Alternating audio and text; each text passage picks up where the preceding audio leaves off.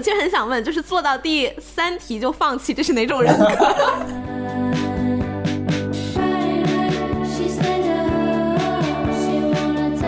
然后外向型人格的真的是嗯打成，就一片嗨了，已就是经开 party 了。对，一开门说，哎，怎么还没有人来拿我行李？就是那种。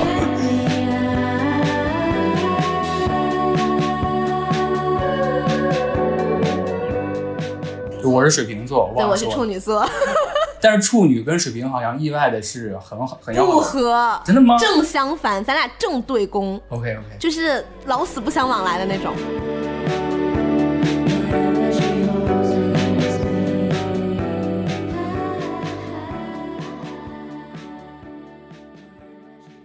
Hello，大家好，欢迎收听《偶然误差》。偶然误差是一档以名词解释为起点的播客。啊、我们会针对当下最流行或者最地道的一些词条进行一番解释。当然，解释的过程当中难免会出现一些自由流动的误差。那么这些误差就是偶然误差。呃，那么今天要谈到的这个词条呢，可能大家都看到了，就是这这四个你们经常看到的字母，就是 MBTI。然后今天这期节目呢，同样请到了一位我的很好的朋友，谁跟你是好朋友？谁？你不要先，你不要先跟我攀关系好吗？Hello，大家好，我是呃巴别塔词典这个播客的主播鬼王城，然后我本身也是一个 B 站的 UP 主，嗯，对对对，我就是想说，最近经常在播客的宇宙里动到，还有让我提醒你，哇，你这个主播。很喜欢你们讲 pornography 的这一期。我们是那一下录了两期，我们更的这一期不是讲的一些就是真人有真人出镜的嘛，然后我们下一期会讲一些虚拟的，呃，动画也好，或者是小说，嗯之类的，或者像同人创作这种本子，你知道，嗯，something like that，OK，然后我还是要对这个这个词解释一下，嗯，莫波特伊是罗吧？伯特伊 MBTI 就是它全称叫做迈尔斯布里格斯类型指标，就是我以为你要念英文。呃 Myers Briggs Type Indicator。，OK，很生硬，MBTI，就是它是由一个美国的作家，呃，伊利伊莎贝尔布里格斯迈尔斯和他的母亲共同制作的一种人格类型理论模型。然后这个理论模型呢，是由其实是由荣格的八种对对对，对八种心理类型延展开来的。荣格可能大家会有了解到，嗯就是荣格最开始他和他和弗洛伊德合作嘛，嗯好像后来闹掰了。然后他经典的理论就是嗯意识、个人无意识嗯和集体无意识。所以他最开始构建的那个八种心理类型人格是说，主要分就是外倾型和内倾型。就大家可以说是外向和内向，嗯然后今天我们两个人正好是一个内向和一个外向，那明显我是内向的那个吧？谁更做作？我们不如说一下各自的这个这四个字母是什么？我是 E N T J，嗯，就是 E 是什么呀？我我我我正好我说一下这这这些字母都是什么？可能大家最近在网络上看到各种 meme 图，最近微博有好多就是那种广告，都是这个 MBTI 的设定。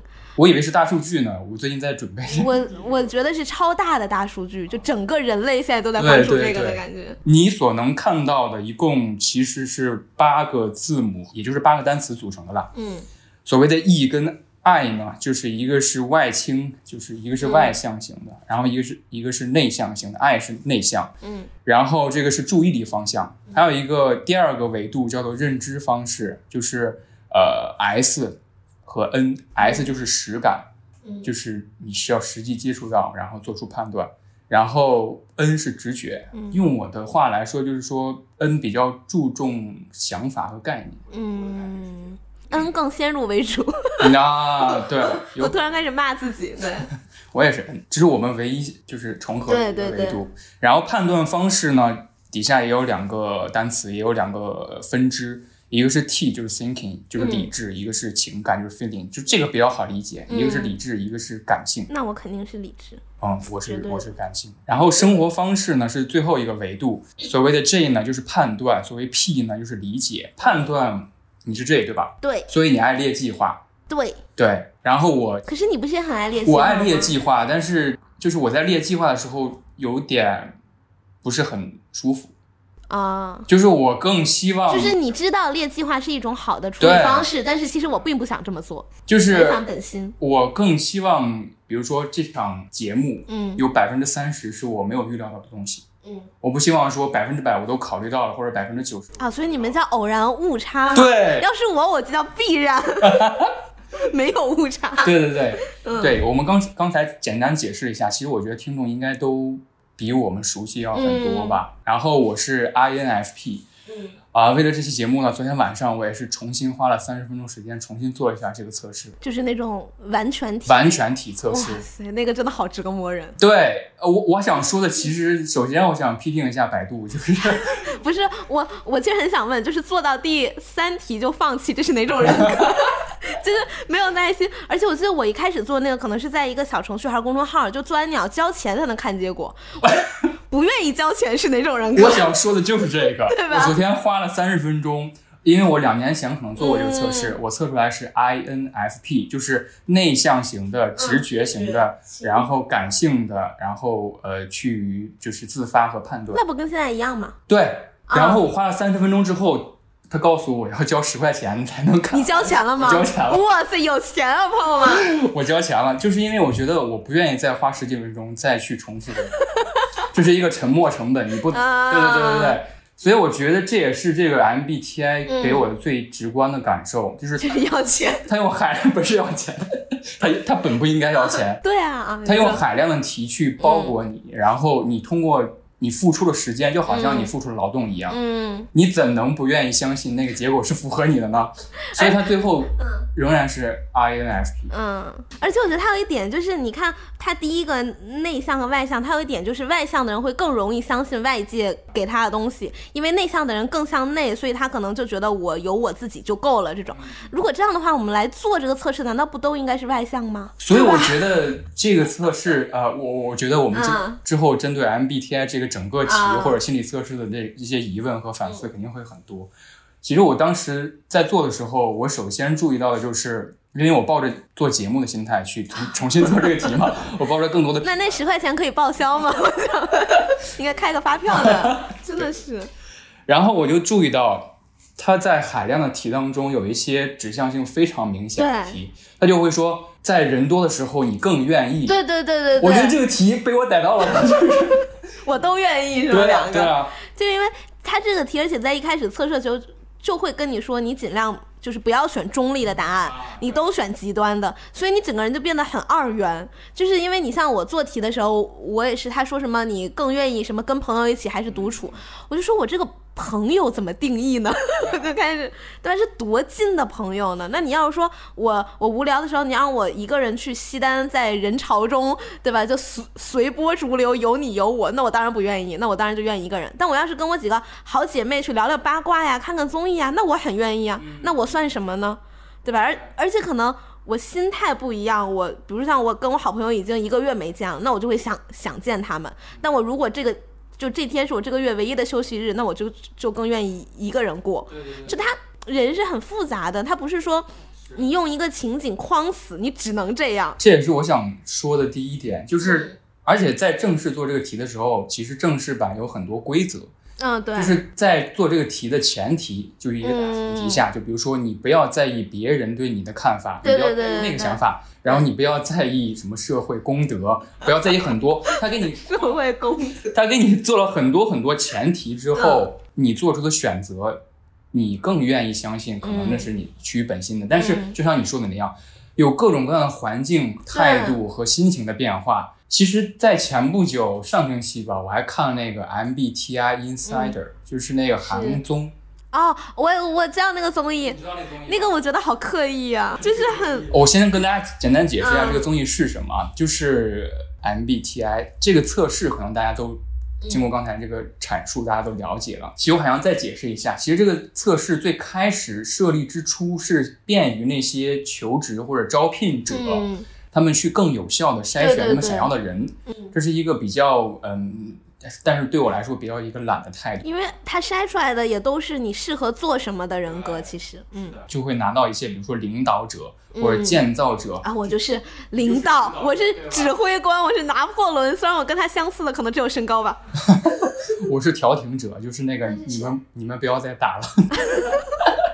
不要打架是吗？那个，而且很有意思是，你知道，呃，就是这个迈尔斯布里格嗯布里格斯，就是这个人他是 INFP 型人格，啊就是我这个型格。所以他列了这个嘛，就是让招聘的让 HR 跟 跟应聘的人不要吵不，要吵架了，你们就做做题好了，就是这个意思。很合理，很合理。但是现在不知道为什么成为一种社交的嗯工具，或者是社交通货吧，嗯那种黑化了，就是成为一种代码形式。所以我现在其实我都记不太清我到底是什么，我都要看一下对四个字母。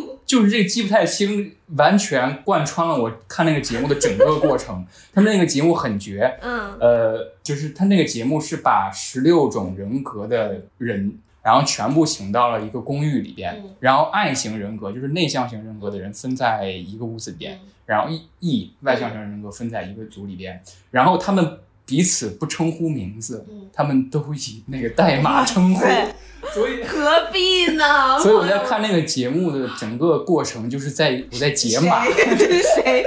他但凡用个颜色代号也好啊，这什么？就我在对照着手机那个这个 那个刻度表，我在说啊，他可能哦，是这样他是，这个啊，他是这个，他是这个，呃，但是那个节目有意思的一点就是，我不知道是不是演的啊，嗯就是爱房，就是内向型房的所有人真的是很内向很内向，就是他第一天见面的时候，那个声度、那个音量是要嗯比异异房人要低嗯好几、好几个度的，然后他们互相见面会会就那种就不好意思，不好不好意思，然后对对对，一直在呃道歉，好像打扰到别人那样。然后外向型人格的真的是嗯，就打成一片嗨了，已就是经开 party 了。对，一开门说哎，怎么还没有人来拿我行李？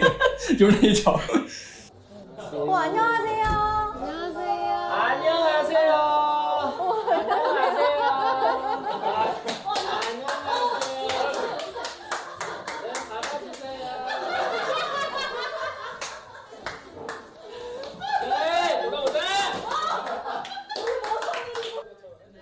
我其实我当时我看了一些片段，就是这种，因为其实也是大家用这个来代入自己嘛，就是我我是怎么样那样的，比如现在很流行说自己是社恐这样，然后我看的时候我觉得还挺，我觉得还挺假的，我不知道他们是不是真的演的，但是我觉得嗯没有这么极端吧，这个这一点恰好是其中一个人好像提出过，就是嗯。那个节目里边一个人提出过那么一个一句话，他说。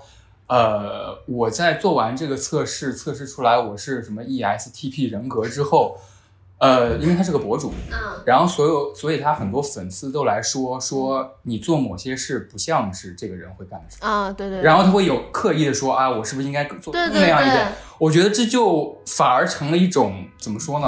这不是遵从你本人的性格，对，因为它里面是一个选择题，就是它是我主观要去选。就比如说，呃，有一些，嗯、我倒举不出具具体的题，就比如说你想一个人还是跟大家玩儿吧，就就比如说我其实是一个挺社恐的人，我我没有那么多朋友，当然这不是说真实的我自己哈，虽然我也没有那么多朋友，就是。呃，但是我可能被受规训说你要开朗一点，你要多交朋友，那我可能下意识的就会选我会去跟朋友玩儿，但但其实我并不真的想去跟朋友玩儿，对，所以就是在选选的过程当中，你选的到底是你真实的自己，还是你你想成为的人，或者说你以为的你自己？因为像。呃，当然我做这个做出来，一个是可能像我们刚才在录制之前我也说，可能我给自己的人设就是这样的，所以我做出来大家都觉得这就是你，对吧？但是也有不少人就做出来觉得我我不是这样的啊，然后或者说呃他自己可能觉得我可能在内心是这样的，但我表现出来的不是这样的，就是就很很复杂。那你这个到底能体现多少的真实度？我觉得就很可疑了。反正我自己是，但是他说我是这个什么 E N 什么的，我还挺认同的，我也想成为这样的人。你说这点确实，我当时看了好像一本书叫什么《性格测试狂》还是《性格测试迷》的一本书当中，他有解释过，说我们为什么这么热衷心理测试这个东西，就是因为，呃，测试出来那个正向的结果嗯能够满足于我们啊，我想成为那样的人对那个欲望。这个这个满足的机制是非常的饱满的，嗯，就是这种饱满，甚至有点，比如说上上瘾的感觉。我看很多就是那种星座博主，他们对星座的分析，你可以看到很多是。大多数吧是正面的，或者说他会把负面的东西用一种，比如说，其实某个星座很偏执，啊，或者说很执拗，这明明是一个不好的东西，但他就会说你很有底线，你很坚持，就是像像这种东西，你肯定就越看越信啊。而且现在很多心理测试之后配套都会给一个像售后服务的一样、嗯一个条款，就是说花钱。呃，这不是这些名人跟你是同性的，对对对对对，就比如说最近的谷爱凌，她说嗯自己是 INTJ 吧，还是什么？她内向哦，嗯，哦，她然后就引发了很多 INTJ 的那些、嗯那些人的，就说哇，我跟谷爱凌是一个性格的，嗯我崇拜的偶像嗯跟我也有同样的缺点，嗯那我的这些缺点其实不是缺点，嗯。就是我这的一些附加值。其实可能本身这些缺点也不是缺点，也可能是人有各种各样的。但是我觉得这个信就是它这个测测试给我一种非常就是直观的感觉是，首先他在测试这一步就。很难说上有多科学了，对吧？我对吧？就就像刚才说的，我自己选。然后另外就是他他的这个二分法让我觉得很很难受。你像我这个就是很喜欢辩论的人格，我也不知道这是什么人格，我就想跟那个出题人说，来，我来跟你唠唠。我说你这个题出的有问题，对吧？然后另外就是他这个结果出来以后，可能会有认同感，但是我觉得这个认同感是你测出来什么你都会有认同感。他就算测出来我是一个内向的人，可能我也会说，对，其实那个外向它只是我的面具，我不是真正的快乐，对吧？然后你如果你是一个很内向的人，你测出来你很外向，然后你说，对，这都是我为了迎合大众，其实我很就他有很多你怎么都说得通，对，再加上现在在社交平台上有一种抱团儿的那种感觉，嗯，怎么说呢？我就会觉得他给人立人设的这个。作用更大，贴标签的作用更大，因为像我们刚才说，它本来是用在求职上的，那可能确实你这可能能测出来一些，可能你在某些职业，比如说如果你是个内向的人，你当然不能去做销售啦，对吧？你咋推销啊，对吧？话都说不出来，但是其实这个也不需要做测试啊，你对，对是的，呃，这个也是我跟我朋友讨论得出来的，就是呃，当时也是个老朋友啊，他当时推荐很早之后推荐我玩，就是做这个测试，然后我做出来测试跟他说之后，就说，哎，这些我都不是知道嘛，你何必做这个题呢？我告诉你就行了。就因为它本身是个求职用的，但现在被大家滥滥用、泛用了。怎么说呢？我觉得大家在做题的时候，可能你本身就会想，我做完了这个结果是要发出去的。我这个结果不是给 HR 看的，是我要发，我分享到我的微博上，然后再再分享一些相关的梗图。因为其实你给身边的朋友反而没有必要看，你是个什么样的人还不知道吗？而且这个测试其实，在上世纪就是被学界诟病，或者是被甚至求职界有出过很多纰漏。嗯卫报爆出来那个事件，就说他直接回绝了，就说你你这个人因为你格不适合我这个不是对。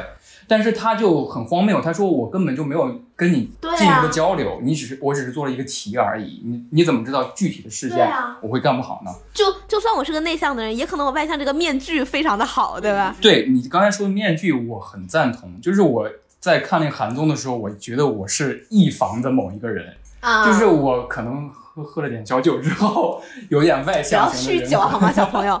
真是。嗯对对对，我想说的其嗯实就是我们的一个相信的一个机制或者是一个逻辑，就是我们最开始九零后嘛，九零后最开始，你都快零零后了，你想个我想说的其实是 MBTI 到底是不是零零后一个新时代的一个社交工具？因为在我们那个时代，这其实是星座我，们那个时代。对。那再往前是生肖是吗？然后再往前是 八字，再往前是面相。我不知道你有没有下载过测测这个 app？没有，哇，这个这个 app 你你收钱了吗，先生呃，我没收钱，我可以，我我我绝对没有收这钱。这广告位招租啊，我朋友们。我说的是它的奇葩的点，嗯就是它的它的测试太细分了，就是那种细分到你完全听不懂的某些测试，比如说紫微星盘。嗯紫薇你不知道吗？紫薇我不知道，你像我小时候，毕竟咱俩还差了一两年嘛，啊两三年算了，就是在在我那个时候，你打开腾讯星座，我也没收钱哈。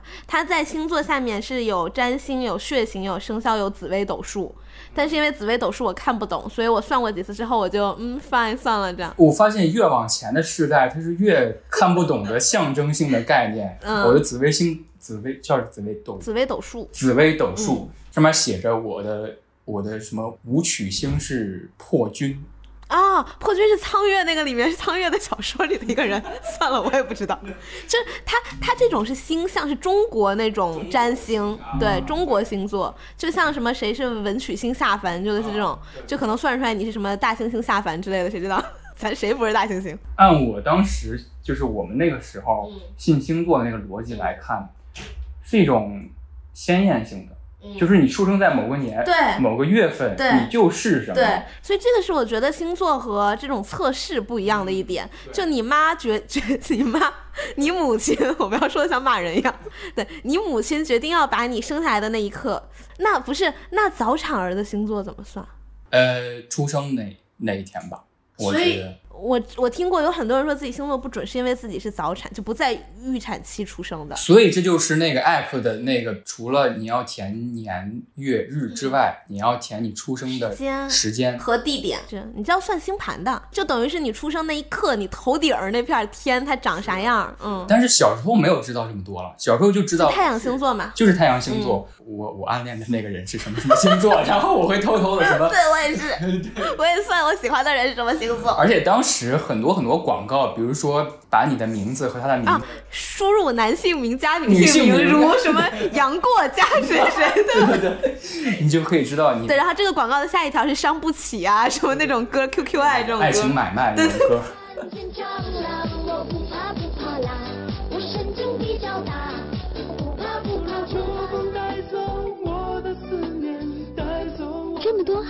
铃声，赶快用你的手机下载吧！移动用户拨打幺二五九零六三二二五五四三，电信固话小灵通请拨打幺六八三八六三三。移动用户还可编辑短信九九八二加歌曲名，发送到六三八八九五即可马上下载。说到星座，你看我们咱俩刚好是被黑的最多的两个星座。我是水瓶座，对，我是。处女座，但是处女跟水瓶好像意外的是很好很要不。合，真的吗正相反，咱俩正对攻，OK OK。就是老死不相往来的那种你。在说这条之前，我还觉得我们真的是好朋友。没有，不是因为因为因为是这样，因为水瓶座是跟谁都能当好朋友，他是朋友很多，但真心的朋友很少。然后处女座，呃，我上升是射手，上升人呃人家说上升是你表现出来的那个样子，我上升是射手，所以是火象，也是一个很热情、很很喜欢 social 的性格所以。火跟风是不能火跟风是可以，但是我的太阳星座处女座是土，啊。就是我很稳定，但风象星座很变换，就是现在其实星座还是很火的，非常火。星座无论在抖音或者微博、各种社交媒体上，不，陶白白天天上热搜？对啊，是的啊，就是他为什么流量密码就是就是批评水瓶座是流量密码，批评处女座是最元祖的好吗？就就我记得我那个时候初中时候吧，我听说什么一到要到处女的月份，妈妈们就赶紧剖腹产，因为不想因为不想生处女座的孩子。而且你看，水瓶座被批评都是水瓶男，对吧？但处女座是不分年龄和性别好，像真的是，只要是处女座，好像说水瓶女是高级，水瓶女真的很好。对对对对对，其实你要这么想，女生什么星座都挺好的，是的。主要是这个批评男生的大就是大环境下，怎么说呢？现在已经演变为你博主必须你自己是水瓶座，你才可以开喷。哦，就是啊，就是水瓶座其实有一定防御机制了，并不是嗯所有的批评都能俘获我们的那种愉悦感。哎，我不知道这个你们是 M 吗？怎么愉悦感可还行？因为水瓶座挺乐子人的。因为你像处处女座，呃，当然现在其实网上骂处女座也都骂处女座，自己也承认了，就这些缺点我们自己是知道的。但是很多处女座是很在意的，就是因为处女座是一个追求完完美的人嘛。就是你说我哪儿不好，如果这点我自己也认，那就算了，那那那就共同改进，对吧？那如果你说这点我不认，那我就是要跟你杠，不是也不是杠，我突然自己说自己杠，我就要跟你开始辩论，我要跟你讲理。就我你你为什么这么说我？那我为什么说我不是？然后这个最后可能就会陷入到一种，因为可能对方批评处女座是他认识那样的处女座，可能跟我也不是一类人，就会陷入到一种谁都说不过谁。对，但是水水瓶座那种人，嗯，来你你接着说，我看你还能怎么说？水瓶座看事情比较淡，然后处女座对这种事情会，尤其是批评负负面的，真的会看得很重。所以你这样说的话，我觉得就是 MBTI 型人格其实跟星座它是一个怎么说呢一致的一个一个我因为东西。呃 MBTI 是十六型嘛，处女呃不是就是星座是十二型嘛，可能落了四型，它可能更细致一些。我们并不完全是百分之百的外向型嗯和百分之百的内向型，它只不过更细分了一点。对，就比如说，相比星座多了四种人格，那我们可不可以预言说，在二零三零年，这下一个时代，三百六十种。对三百六十种人格，它不断的延展出来，不断的细分，这是一种相 就。到时候光那个话题的字符长度就超过一百四十个字了。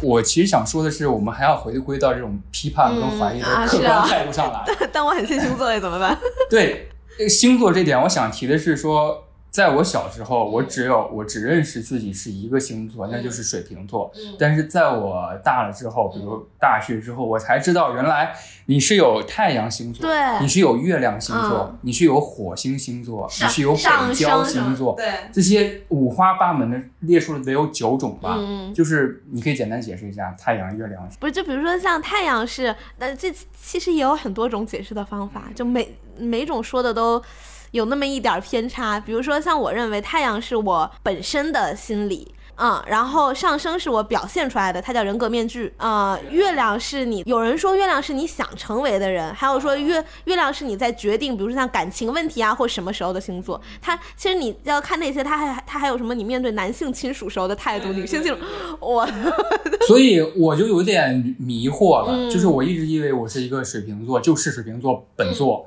但是大了之后发现原来还有你是个混血儿。对我有九种星座等着我，总有一款适合我。对，它不断的拓展你的这个标签，就以至于让你觉得你最开始不相信，但是最后觉得嗯，好像月亮星座就至少在那个方面是相信我的，嗯。就陷入到一个其实我们之前也讨论过，就是巴纳姆巴纳效姆效应。对对，就是它用一种笼统的或者是比较宽泛的解释，或者一个一个大的标签去概括这个。你怎么。就比如说像像像我像我今天就发给那个星座运势，你可能会这样，你也可能会这样，你有一小部分人会这样，大部分人可能会这样，就是没有说死的话，他占据了一个不败之地，他怎么说他都赢。然后可能他偶尔有一些不那么准的，那我也觉得也没关系，这可能就是一些偶然误差。对啊，是的呀，所以这就谈论到最主要的一个问题，就是到底什么是准的？但其实我觉得像这种心理测试比那个星座更那什么一点，就是在于它是有点儿专属感的，就是这是我做出来的测试，是我的主观有参与的，就不像。星座、血型、生肖这种，我生下来我就被扣了一个处女座的帽子，然后别人听到我是处女座就我哦你是处女座这种，对。然后另外就是呃，一个是其实其实星座大家也也有一样的，就是有权威性，它要你只有那个专家，你就陶白白说或者什么艾利克斯大叔说，对吧？你才信。对，这是我经常看的两个，不好意思。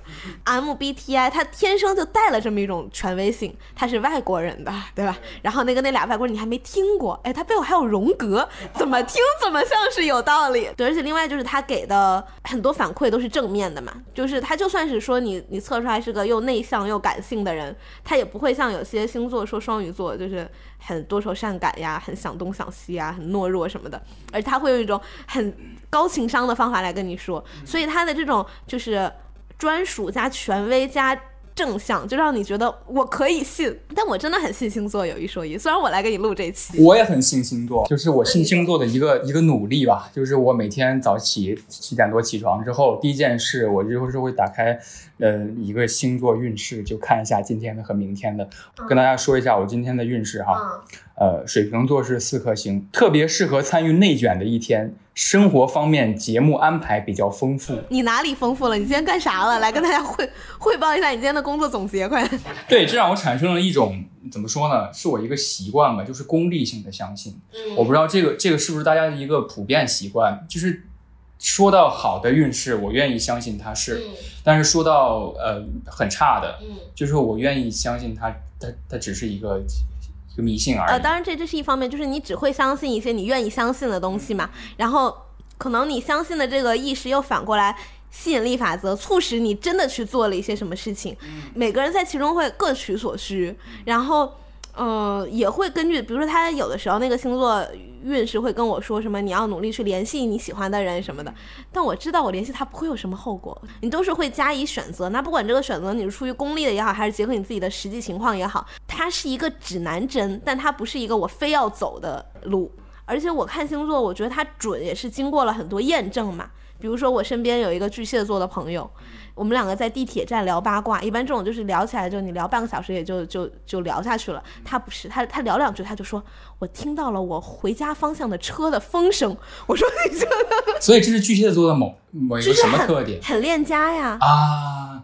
我上升是巨蟹座，那你会很恋家吗？就是啊哪儿都不如家好，我爱我家。可能真的是。就是你比水瓶座要更内向一点儿。对，我觉得你是可能有巨蟹座的点在，因为因为巨蟹座就是一个还蛮感性的。另另外，我之前也是认识一个摩羯座，这个我不知道他们会不会听这期节目。就是摩羯座是一个你给他任务他就会完成的人，就工作狂嘛，大家经常说，然后很闷骚，就是他他他也不听外界，我就是要完成这个任务。我们那天在吃饭的时候，一个摩羯座带了一个香槟来。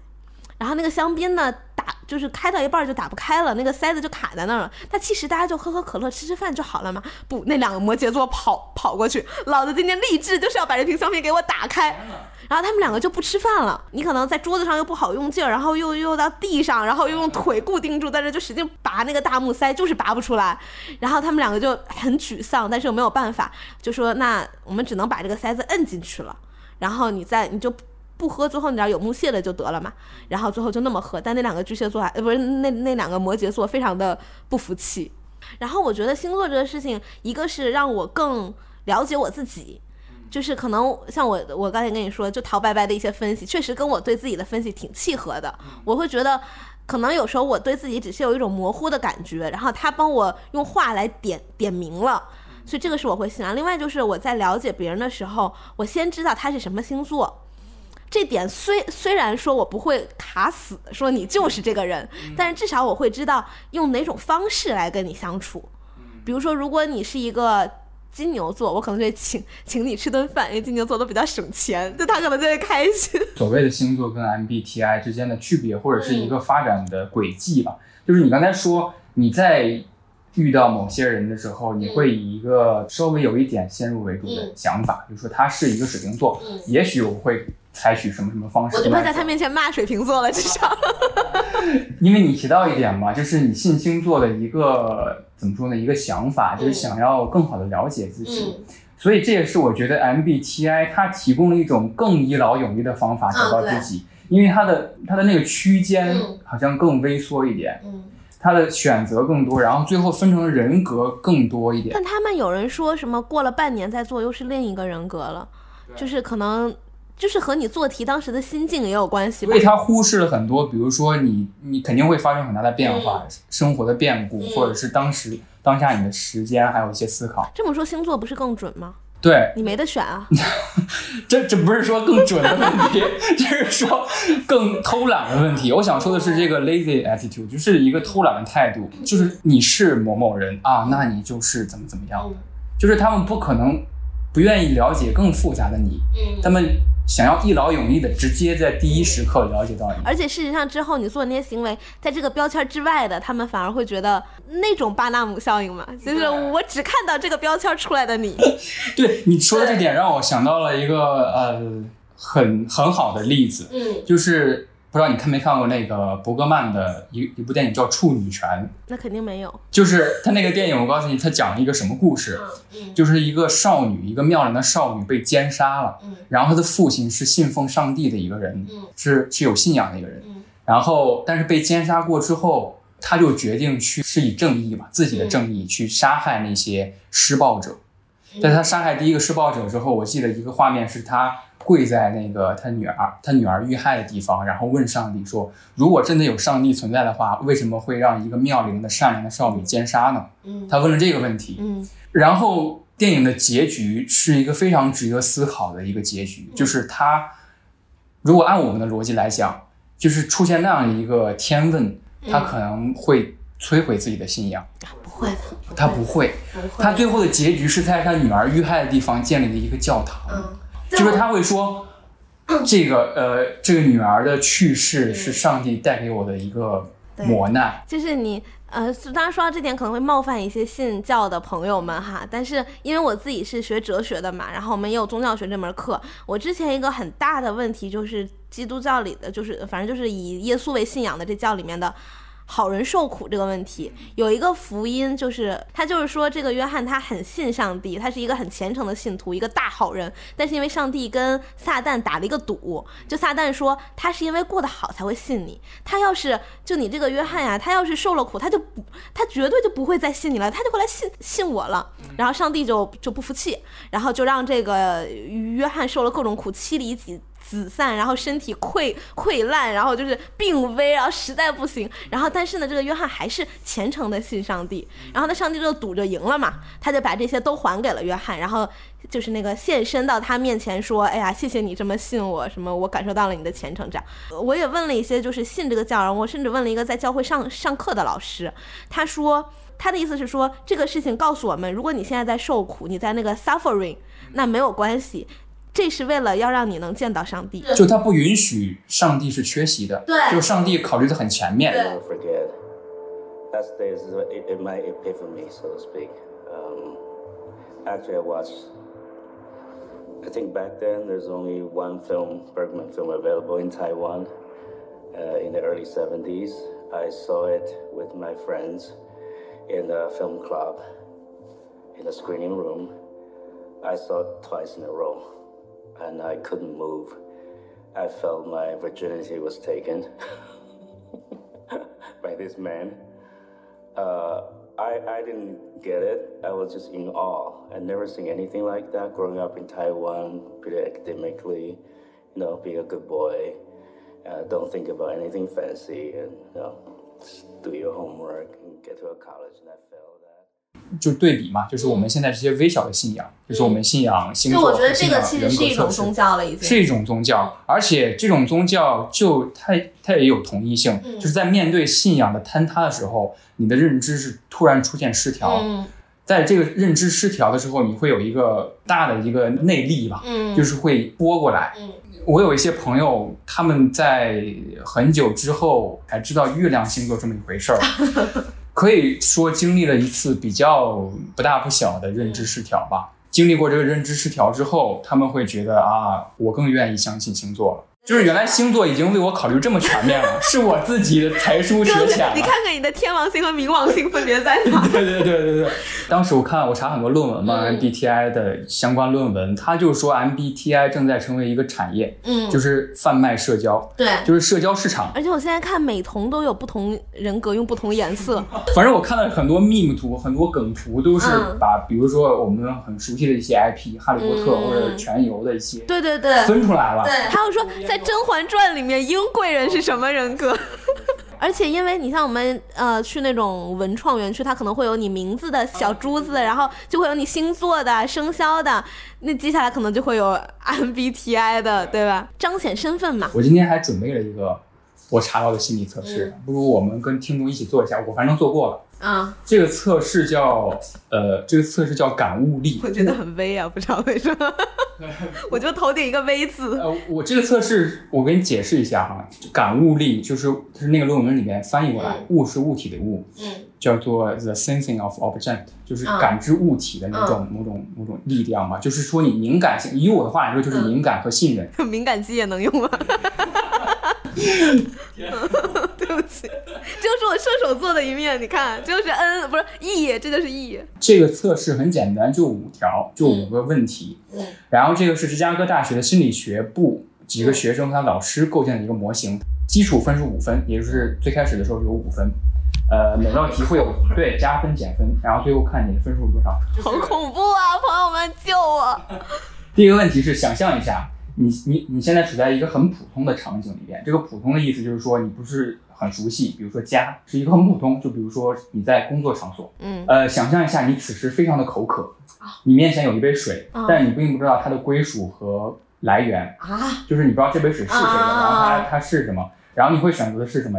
呃，A 闻一下，觉得如果没有问题就喝掉，然后 B 闻一下仍然不相信，选择一会儿有机会再买别的水喝。B 呀、这万一是别人的呢？呃，B 是减零点五分。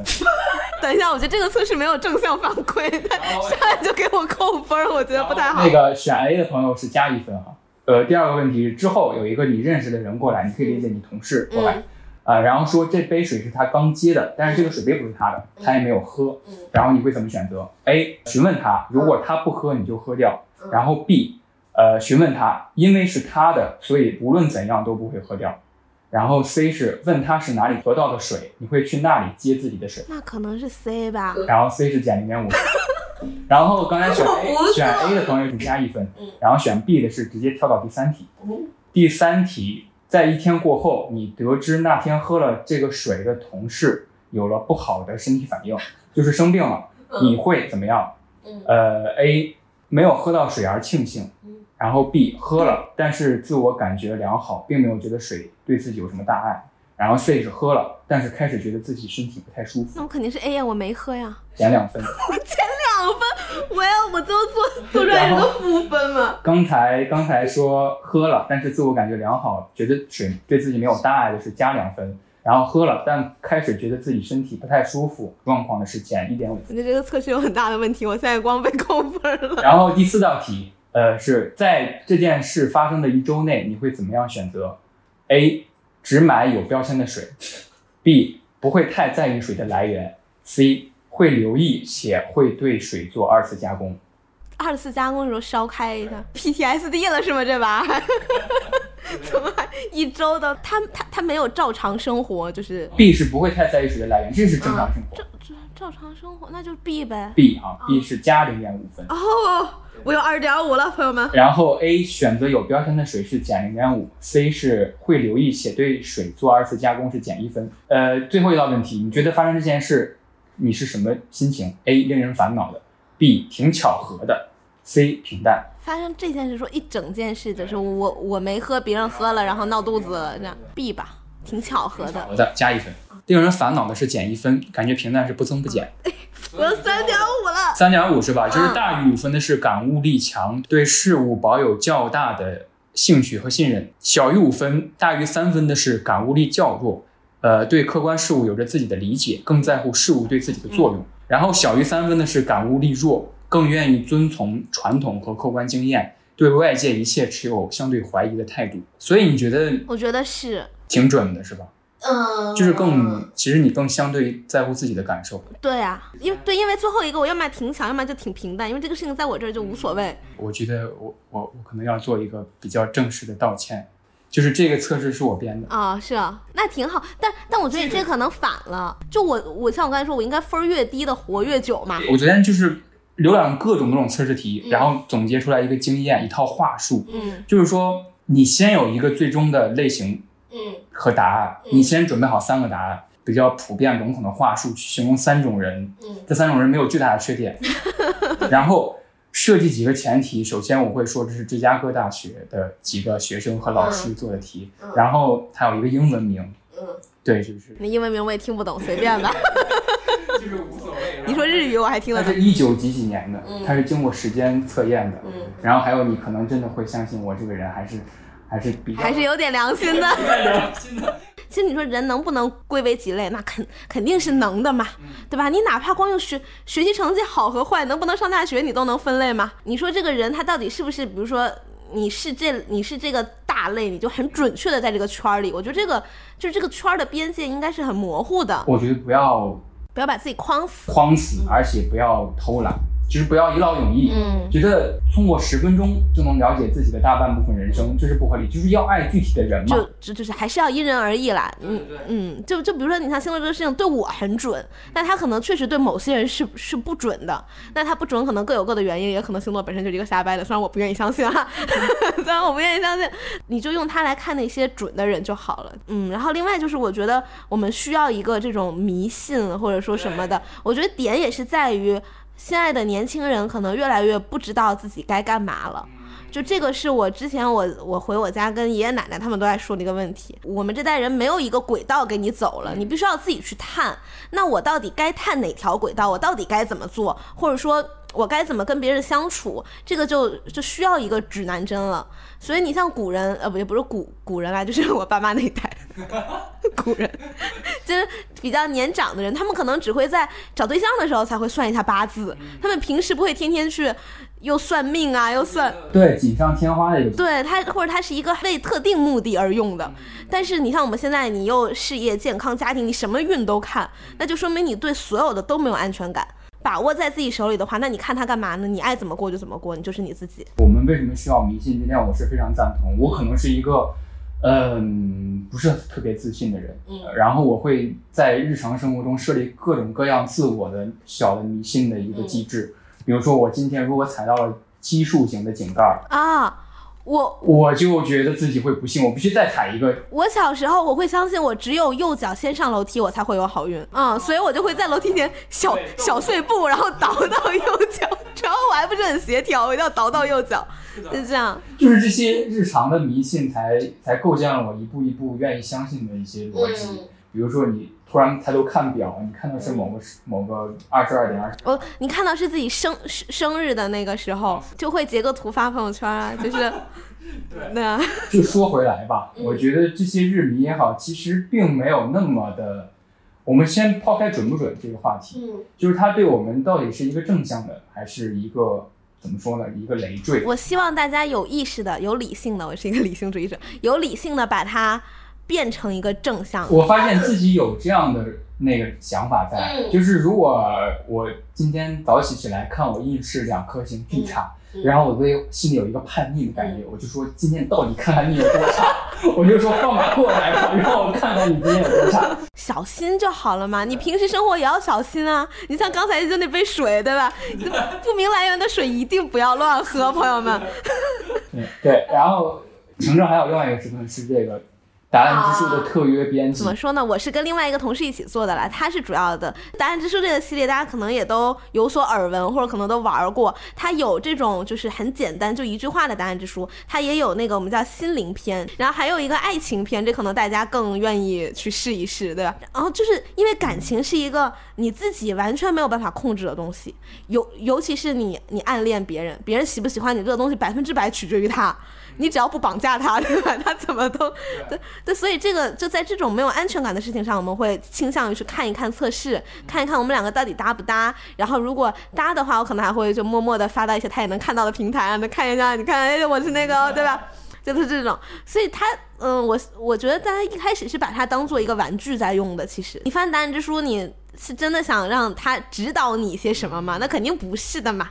你像在在爱情片里面有有有有一个说什么呃，不要光说不做，就是你就 just do it，对吧？不是那种黄色的内容。虽然我们上一期，虽然我们自己节目上一期刚聊完黄色的，对，就是那你看到这个该不敢还是不敢？你如果真的你看到这个你就会去做，那说明你本身也想做了。我先跟大家解释一下，有可能没有人啊有人不知道答案之书是什么，它是一个厚厚的册子，它可能有上几百页，六百多吧，六百多页。嗯我其实手上已经拿着这本答案之书了。就然后你要做的就是你心里想一个问题，嗯，要虔诚。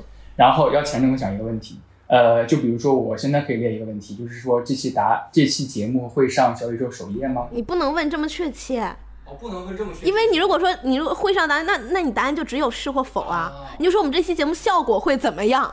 呃，那就是说这期节目的效果会好吗？嗯。然后我就是开始翻这本书，然后随手翻，嗯随手翻到一页，然后我翻到这一页，像变扑克牌魔术一样，结果可能会令人吃惊。是吃惊的好还是不好呢？来，我问一个，问一个，我问个啥呢？我问我溃疡，不是我身体状况这个礼拜怎么样？好吧，看得更清楚一点儿。是让我去看病吗？看得更清楚一点儿。你像我们当时有一个同事，他问，呃，他的四月会怎么样？然后他翻开是会令你难忘，可以是好的，也可以是坏的。但事实上，他那个四月好像蛮坏的。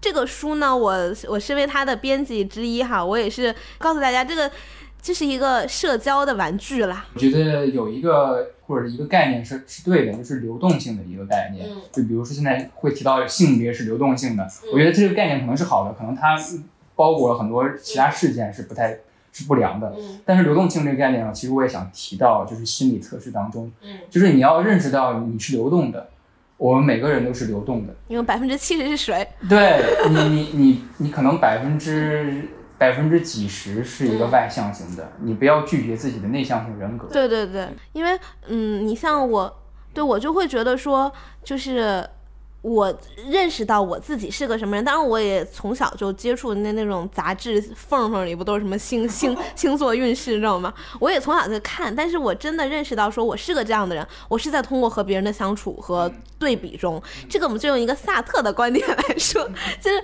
他人是一面镜子，他人能让你了解自己，可能这个自己是你不想承认的那部分的自己。比如说我和他人相比起来，我真的发现我我我是一个比较。没有感情，就是我看待事情比较用理性。我在一个，比如说我看到一个人受苦，我会先想怎么帮他解决问题，而不是先跟他一起哭。那这个可能在在某在某些社交平台或什么的场合，可能显得不是那么的受人喜欢。对，可能会人家会说你理中客，你何不食肉糜，对吧？那我就会觉得，可能我不想接受这部分的自己，但是我确实发现我就是这么反应的。那你这个特性，你要用处女座来框他，或者用什么什么什么刚才那个理性还是什么的那个来来框他，也无所谓，你就给他就起个名字而已嘛。但至少我认识到我自己是是这样的人。所以这就是萨特说的“他人即地狱”，就他人会让你认识到你不想承认的自己。